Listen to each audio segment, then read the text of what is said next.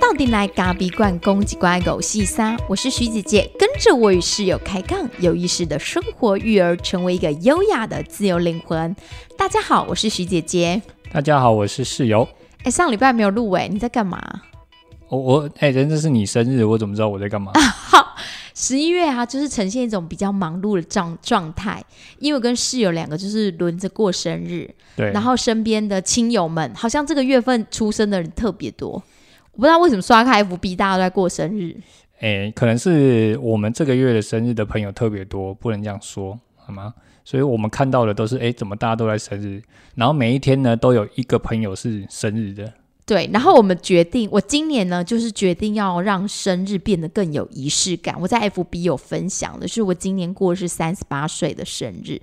然后，因为在这一个年呢，我觉得因为疫情的关系，还有周遭不知道是什么样的一个天时地利，就是很多的人呢，就是说离开就离开，所以你就会觉得说，你应该要很。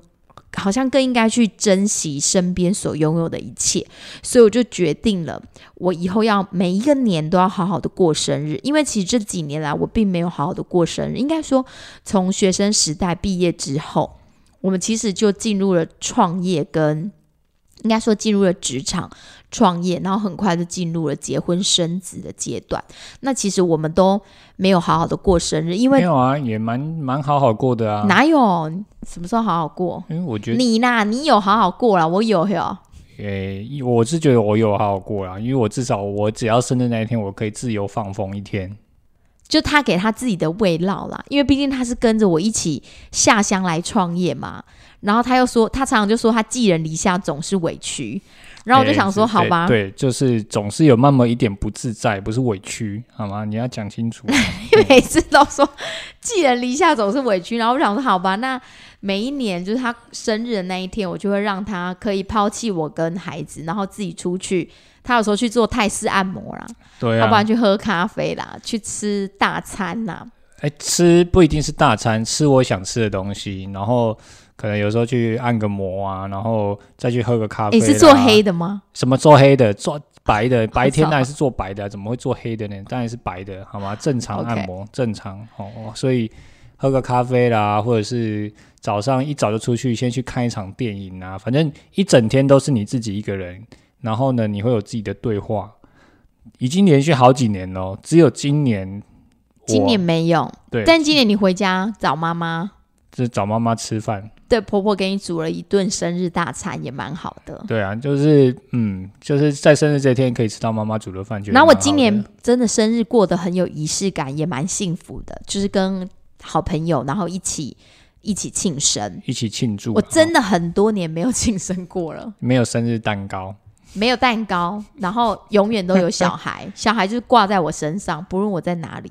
对啊，可是我觉得至少还是有仪式感啊。我们两个还是有属于我们两个的仪式。哦，对，我们一定会写一封很长的信给对方，对，应该至少五百字以上，差不多啊。打从我们二零零九年认识的时候开始，每年生日我们就是给自己写一封信，那时好像就是留下这个约定啊。给对方写，给对方，反正因为我们生日只差六天，对，所以就是他写给我之后，六天之后我就会回信，对，所以他永远不会忘记，因为我会先写给他，对，对，然后写完之后呢，他一定会回一封信给我，所以我们两个的信件交换就是六天的奇效这样子，对，然后里面总是会有一整年的感恩以及目标。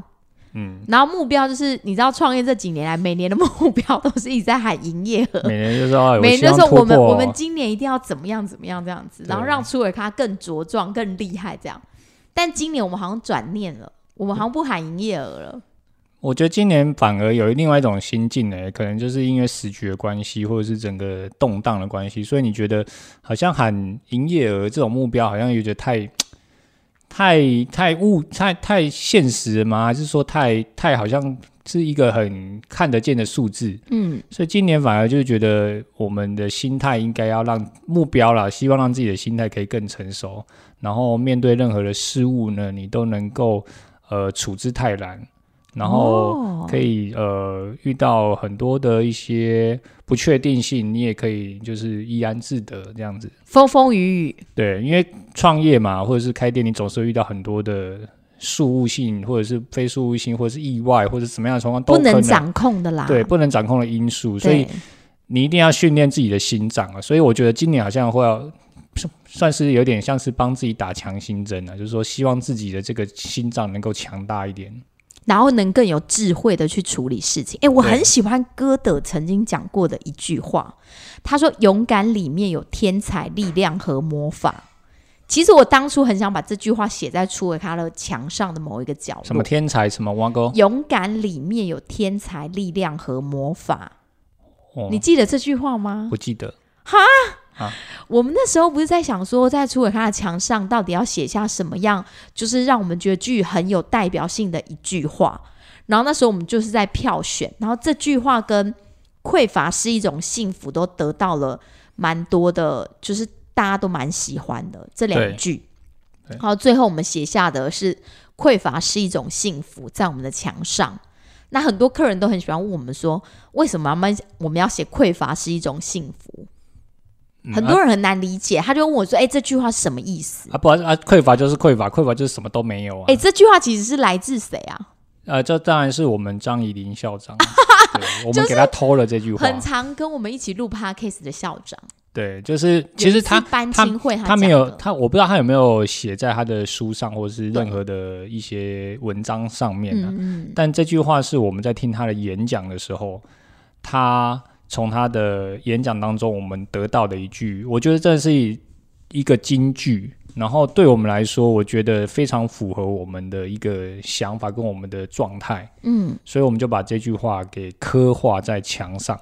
所以每个人呢，只要经过想要在参观我们的空间，想要进去洗手间前呢，一定会看到这句话。那你怎么看这句话？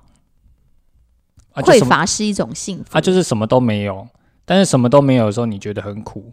那当下你觉得很苦，可是几年之后呢，你慢慢的觉得，其实你当时的那个苦，并不会是真的很苦，反而或许是一个呃能量的累积，或者是你的你的一个经验的累积，然后换得你现在的幸福。所以其实当时是蛮幸福的、我的解读是，我觉得匮乏是一种幸福，就是当你当你尝试过什么都没有，就是你很匮乏的时候，例如说每天就只卖两杯咖啡的时候，那当你现在一天能卖二十杯，或甚至两百杯的时候，那从一开店的时候，你可能一个礼拜只卖一包豆子，你现在每天都可以卖一包、三包、五包、十包的时候，你就会觉得，因为有当时的匮乏，所以你才会觉得现在是很幸福的。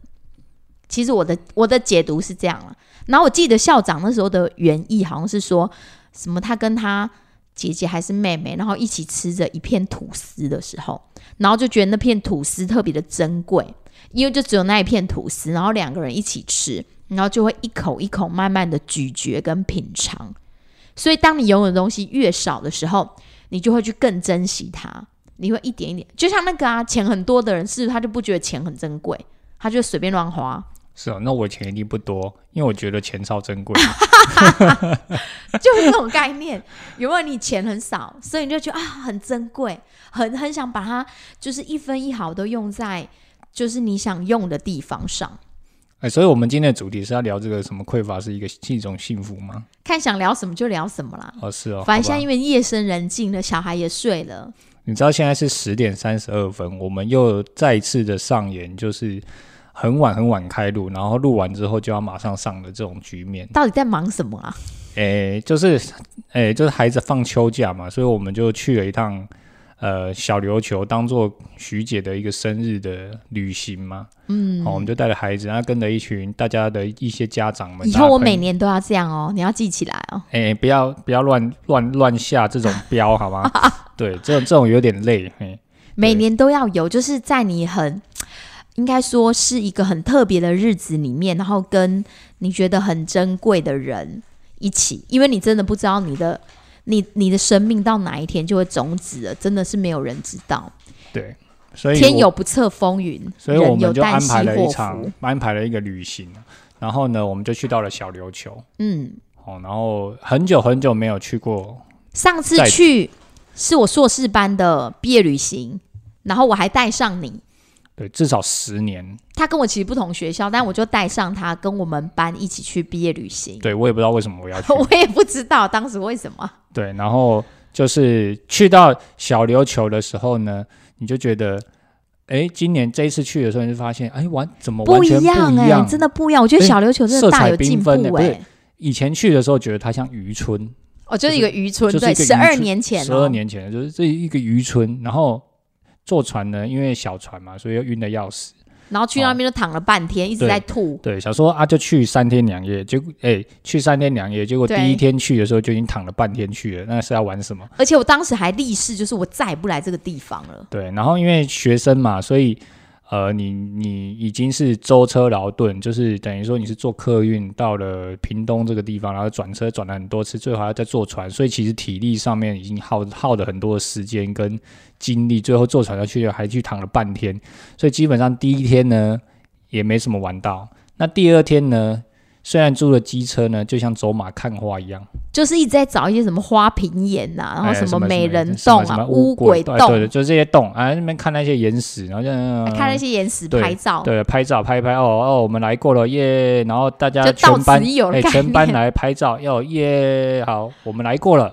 结果年轻的时候都是这样，好，然后回去的时候再晕个半天。但重点就是要穿的美美的。我觉得年轻的时候出去玩就是要穿的美美的，然后妆要化的美美的，然后就是到那个点，哎，不是就现在王美吗？哎，对，当年你就是那个王美，但是你现在是老王美。嘿 就是王美的概念，到哪里都要拍照，然后都要穿的很漂亮，然后因为到小琉球，所以一定要穿那种就是那种有点露肩的、平口的，然后或者小碎花之类的那一那一类的衣服。就是那种海滩风啦，对对对对对，所以当年去的时候，真的没有什么觉得小琉球有什么有趣的地方。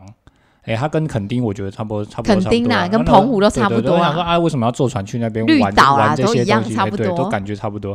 可是今年去到小琉球这个地方的时候，我就发现哇，怎么突然觉得色彩缤纷？第一，先坐大船也不晕对，因为它有升级过了嘛，所以现在都是大船，啊，很快就到了很快。就到，大概二十几分，二十分钟左右就就到了。这样一路狂飙，就对算感觉浪很大，但是很舒爽，对，可能我觉得也是因为我们去的这几天的天气真的很好，而且又是平日，对没有人挤人，对，然后天气也真的很好，所以嗯我们一下船之后其实就很舒服。然后，而且现在因为呃整个船运公司跟民宿他们都是有合作的，所以船我们当我们订民宿的时候，其实他就是已经帮我们含呃整个的那个船票来回，还有机车也都帮我们处理好了，所以我们只要一下船，好、那个民宿的老板打给他。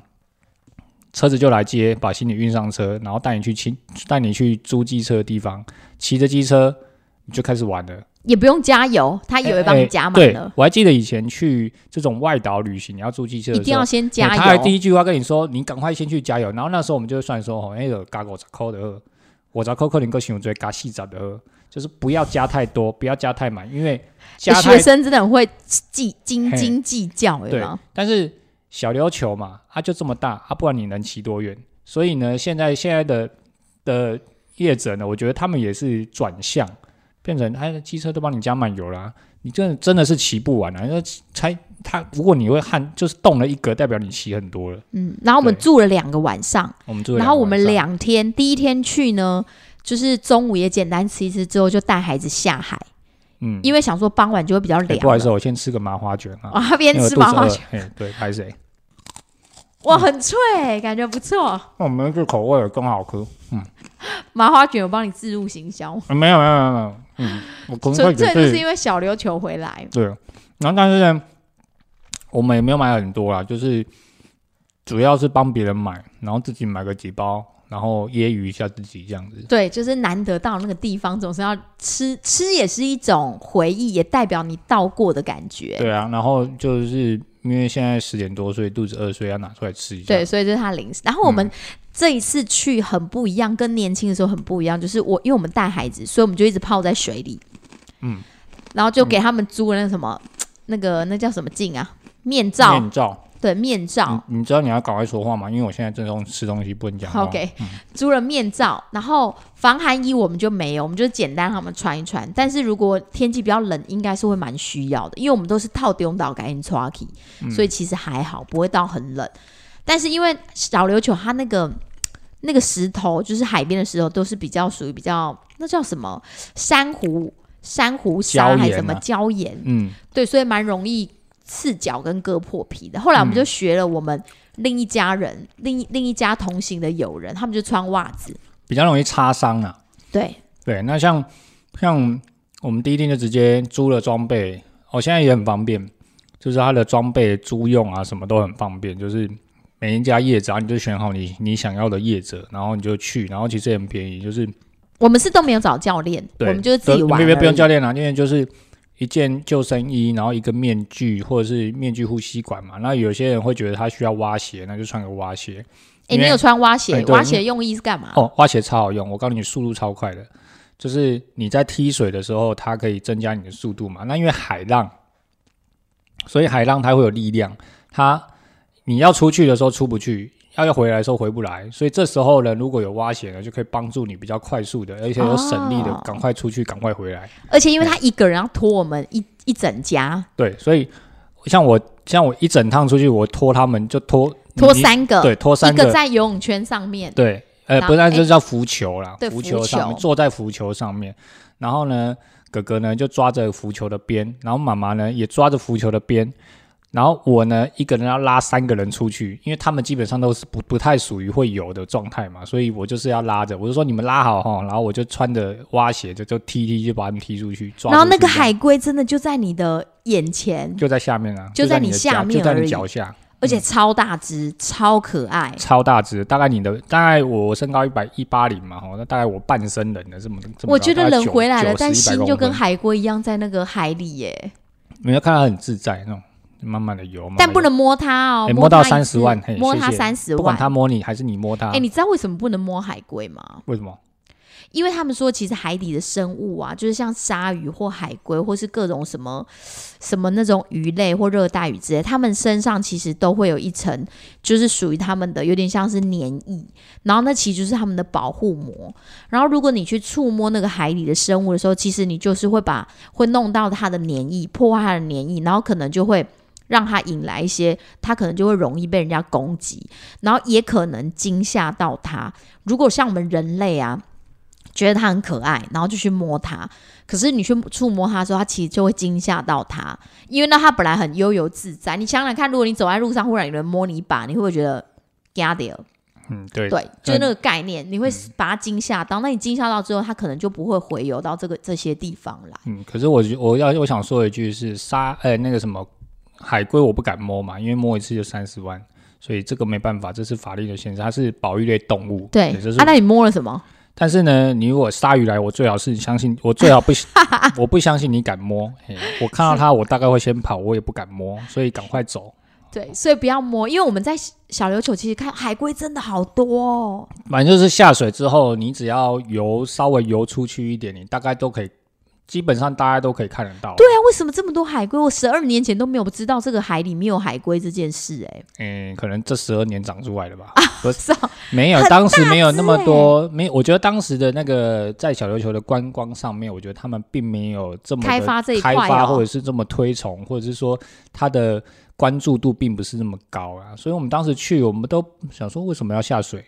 我们我们就是在泡泡脚而已啊，对只是在泡岸不会。对你也不会出去看嘛，对对对或者是说我们就只是在岸边踢踢水、踩踩踩踩水，就是你连裤子都不会湿那一种。真的，对，然后就穿着夹脚拖，大概只到脚踝的高度，然后你就准备要上来。你看到那海龟，你内心就觉得超级值得，非常非常的值得。对，所以它它真的就在你的脚下，哦，就在那边游啊，你就一直观察它，然后你就看看看。原本想说，嗯，我我其实我我第一次看到的时候，我觉得嗯，其实也还好嘛，就是就这样子，感觉没有很大只嘛，因为它毕竟在下面，我在上面，因为我是属于就是在面罩呼吸管的状态，所以我是在浮在那个水面上看着往下看着它，我想说嗯，应该还好吧。结果慢慢的游，慢慢游游游游到它上面的时候，它跟我的距离是最近的时候，呈现直线的状态的时候，我发现它超级大，很大，对不对？你第二天就没有穿救生衣了，第二天没有穿救生衣啊，因诶为因为歌是有练过的哦，大家还是要穿。哎、对，其实我觉得为了安全起见哦，如果你真的要出去外海，就是因为它是浮潜的状态，所以你真的要出去还是要穿救生衣。嗯，但是因为我是属于我是会游泳的，但是他是他是救生，哎，他是什么游泳的？对救生救生员救生员他有救生员对我有救生员执照。对，那我我是差点要去考救生教练，只是因为时间关系，我就没有考了。所以我我当时的配备就是第二天的配备，我就是只有面罩、呼吸管，然后一个很重要就是蛙鞋，我就租了蛙鞋。因为他穿救生衣不好拖我们。对，因为救生衣它在海面上哈，它很浮，因为海水的浮力其实比一般游泳池的浮力还要来得大，对，所以基本上你只要放轻松，然后你只要正常的呼吸，你的肺呢就可以帮助你在海面上去浮，就是可以浮起哎，来。第二天我也没穿，但是我没穿不是因为我很会游泳，是因为我会浪晕，对，因为救生衣会被会跟着浪一起，就是超晕的。动来动去，一哎，直我晃来晃去。们我们第一天两个在夫妻夫妻在海上差点要吵起来。昏体哦，他把我拖出去之后，那一那一趟没有拖小宝，就只有大宝跟我。然后大宝一拖到外海之后，吓得要死，一直说嗯，嘴唇发紫，然后一直说他要回来。对，然后我以为他很冷，我就说快点快点回去啊，因为我头超晕，我超想吐。然后室友就一直跟我说海龟就在下面，快点潜下去。我说不行，我真的好想吐，我头好晕。他说快点快点，你们你们母子两个快点潜下去。我说不行，我真的很想吐。然后我们三个人就在那边一直纠结。我说你快点拖我们回去。不是黑有没有昏体？那个是你已经很辛苦的把他们两个拖到外面去了。而且海龟就在下面。然后我已经找到一只海龟，然后那只海龟呢就在它的正下方，就在脚下。它只要把面罩、呼吸管戴好，眼睛往下看，哦，正常的呼吸，哎，你就可以看不到海行，我面。罩一直进水，就没有调整好。对，然后呢，有一我个有一个人面面罩一直进水嘛，然后头晕嘛，哈，然后哥哥呢在那边喊他自己，吓到他很怕，然后嘴嘴唇发紫觉得他赶要赶快回去。然后说哦，我实在是就欠没，我归去就赶紧又等于我自己再出来比较哎、快。在海上超级考验感情的，对啊，每一家都在上演那个，每一家都在上演那种就是巧贝丁。对。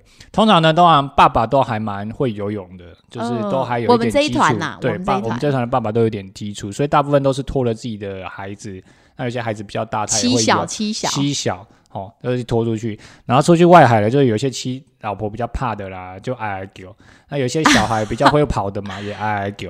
小孩比较会跑就会失控，对，所以也会也会在那边一直挨挨叫，把他拉回来。对，或者要拍照巧北丁。哎，还有那种拍照拍照、啊、拍不到好的拍不到好的角角度，然后把桥北丁嘛挨挨叫，所以全部在在这个海面上，你会听到每每一个点都有一人在挨挨叫，然后像我们家呢，就是一直要吵着要回而，且浪一过来的时候，就是大家就是冷不防，有些时候还会翻船，对，然后啊就赶快救小孩瞧不好就翻船啊。翻船之后就赶快救小孩。对啊，所以我就觉得蛮蛮有趣的经验呐、因为在这个其实他我自己是觉得其实蛮安全的，但是但是因为这出去的话是真的踩不到底啊。如果就是还是要有一些游泳经验，或者是说你要穿不会怕啦，你要不怕下面真的很美。下面真的很美，然后你不怕，然后呢，你只要抓着浮球，或者是你有很好的你有救生衣嗯在抓着浮球，基本上你可以在海上很放松。而且像我会浪晕的啊，你不是后来就建议我就我就没有穿救不要生衣，穿救生衣然后他给我一个鱼雷浮标哎，鱼雷浮标，就是它就是绑一个鱼雷浮标绑，在你身上，它也是算救生圈的一种了，只是它可以，它是一个长条，那你可以随时用，你可以用直立的，也可以用把你套在身上都可以。嗯，它的活用性比较高，所以我就租了一个浮鱼的浮标给他，那他就不会比较不会晕啊。对，对啊，所以我觉得这趟旅程真的是蛮美，我们就泡了两天都在那里，然后空暇的时间我们就是去环岛，嘿啊。因为它全岛才十三 K 啊，十三公里。十二点四七，哦，你记得很熟，嗯因为他们爸爸都有带跑鞋，对我们用脚见证了那个小琉球一圈。对他们是第二天的早上，对，我们就因为我觉得，因为自己有在跑步嘛，所以你就想说，那，诶、因为有有一些自己想要练嘛，然后再就是我们跑团里面，我们有我们每个月都要有一个 K 数要自己要达标嘛，所以我们当然不能浪费可以达标的这种 K 数的时间嘛。好、然后我们就是就去跑步，然后边运动边拍照，然后边发现一些有趣的景点，然后跑了一圈回来之后也蛮有趣的。哎，你跑了不是收获很多？你回来跟我说，小琉球真的每一个建筑物都很美，很有，特色。因为跑了一圈之后，你会发真的是看到非常多、非常非常多。民宿真的很多，因为他们就是以观光啊。对，那我以前真的没有那么多啦，但是后来我今这这这一次去，真的发现哇，每个都盖的很有特色，而且每个都有自己的的样子。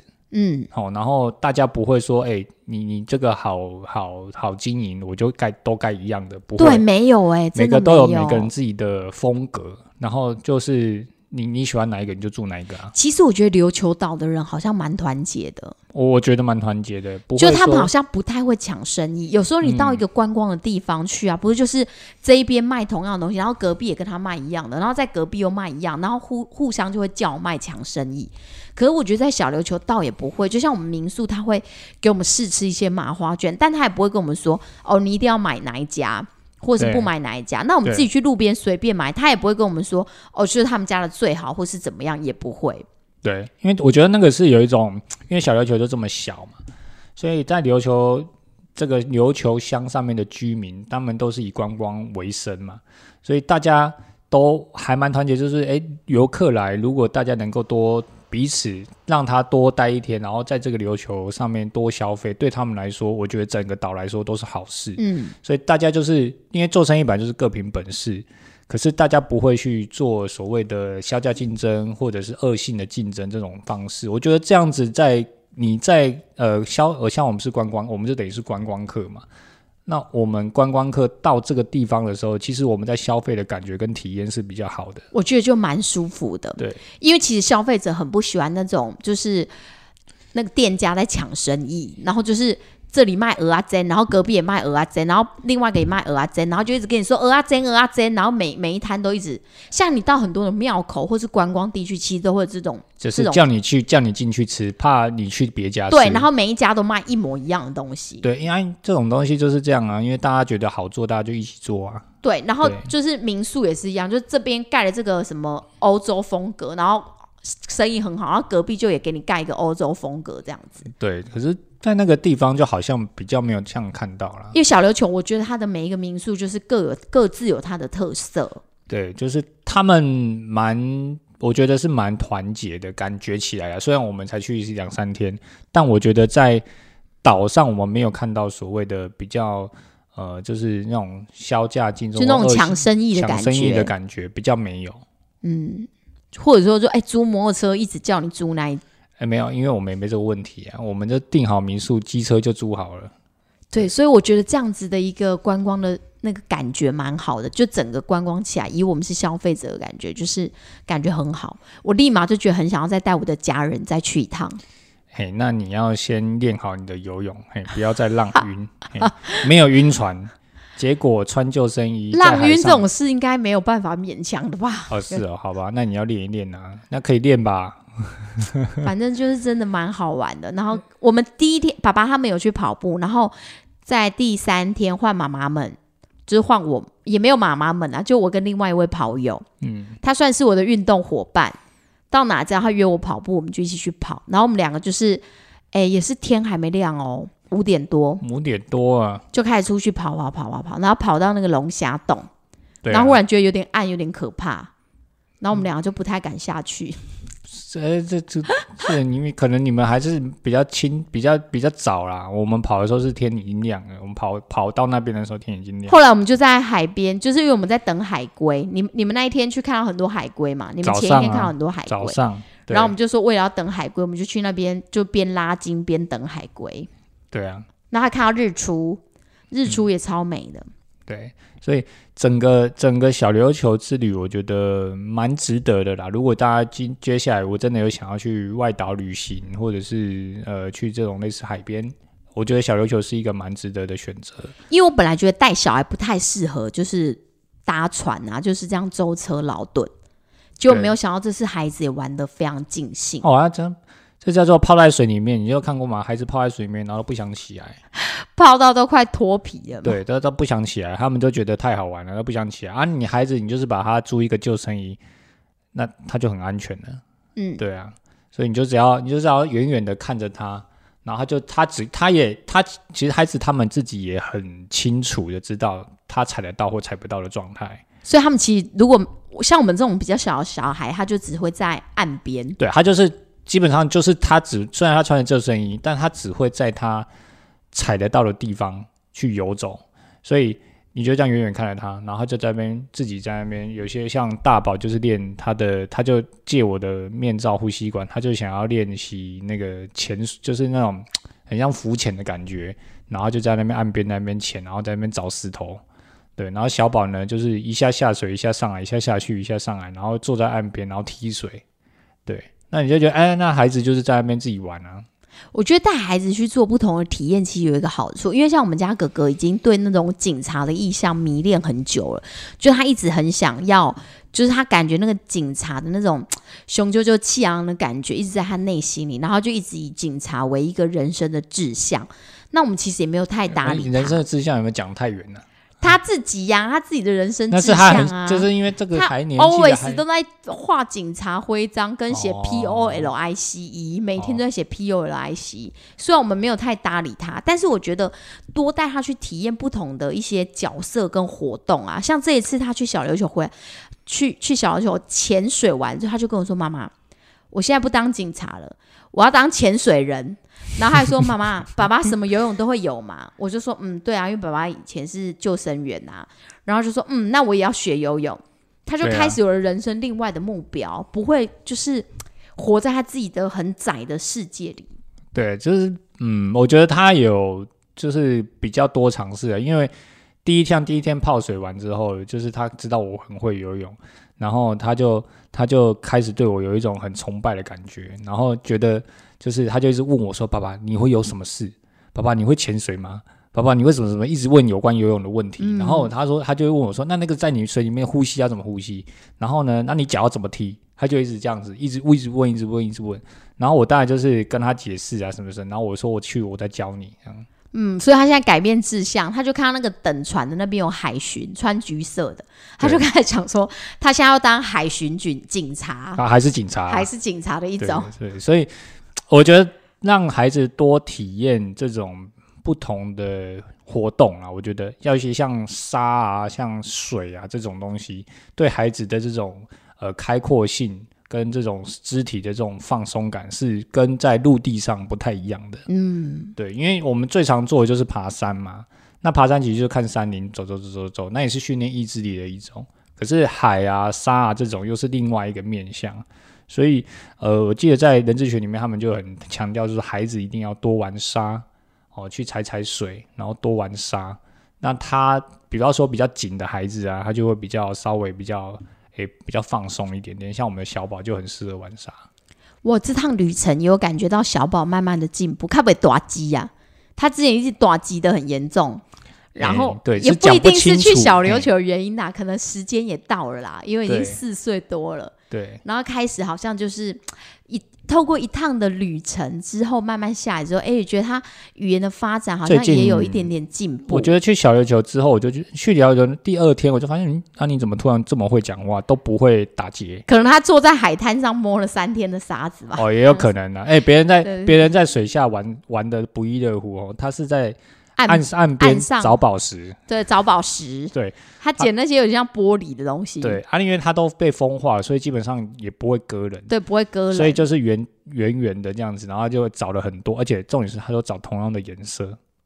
他有些执着啊，有一些执着，他只找那个酒瓶的颜色，就是那个酒干的糖微博那种。酒干糖微博的对，就是那种颜色，就是那个米酒罐的那种破掉的那种颜色的那种玻璃。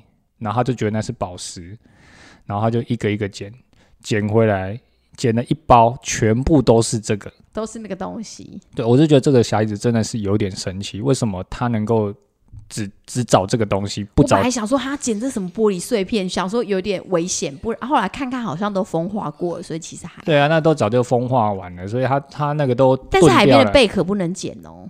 为什么？贝壳跟因为你你会把寄居蟹的家都捡走了，然后有寄居蟹就没有家，所以贝壳不能捡。所以你你那你能够捡多少？寄居蟹有那么多吗？哎，有真的有，不行。其实这真的是这样子，贝壳不能捡，哦因为贝壳是寄居蟹的家。哦，然后石头最好也不要，因为反正就是它原本就是那里东西。对那就跟他谈微博，那就好了，反正就捡垃圾、多少捡一点，点，所以就把那些垃圾捡一点垃圾也行。对，所以小宝在这个过程当中，我觉得他也玩的很很尽兴啊，因为他可以在那边捡宝石捡一个多小时，就我们都在水里面，他都在岸上捡。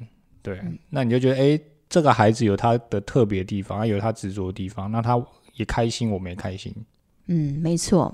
好啦，今天小琉球跟大家分享到这里了。如果大家很喜欢小琉球的话，记得就可以安排下一个旅行旅旅程。对，我要分享一，我我还觉得还是不要要分享一下六日。去，真的不要六。我们回程的时候，礼拜六那一天早上摩托车就超多的了，我觉得骑起来就有点危险，如品质也不好。我是觉得，如果可以的话啦，就是当然是安排平日是最好。但是有些人工作的关系，对啊，但是要去小琉球就觉请个年假吧，哦对吧我就觉得这个是真的是蛮值得的。对，就是你要平日去，不要人挤人。我觉得我从事服务业最最 enjoy 的地方，就是我不会在假日太常出门，对，就是最好是平日出门。我觉得呃，整个经验跟品质也比较好，然后你都花同样的钱，对啊，真的对，不对？品质也是比较好啊、就请个年假吧，平日去。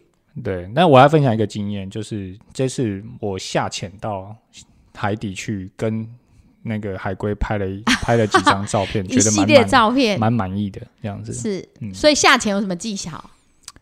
诶，这个不好说，但是下潜呢，首先要先把你的空气排掉，这很难说啦，因为潜水的时候呢，你不能在你的肺部不能满满的空气，所以呢，你要呼吸好之后，就是确定你不会很喘，然后你的气是很顺畅的时候，那你就下潜。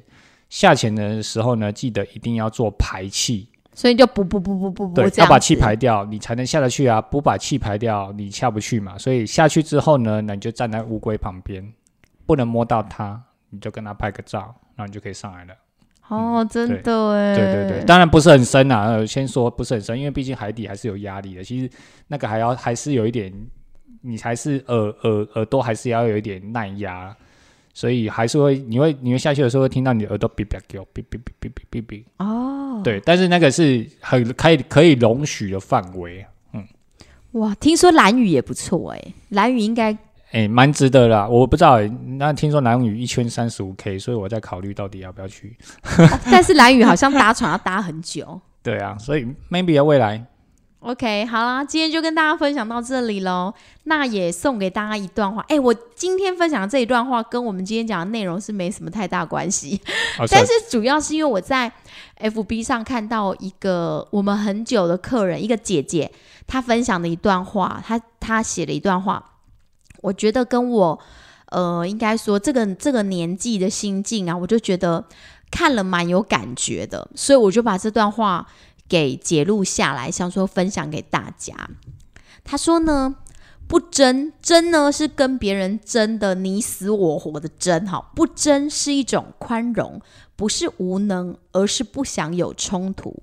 不理是一种智慧，不是心虚，而是已经学会让步。不解释是一种成熟，不是懦弱，而是让时间去证明。我觉得这段话很棒，也很符合我这段时间的一个心境，所以我就在此也分享给大家。那如果你喜欢呃咖啡馆五四三的节目，就可以分享给更多的好朋友。谢谢大家，谢谢大家，拜拜，记得帮我们按五颗星哦，拜拜。拜拜。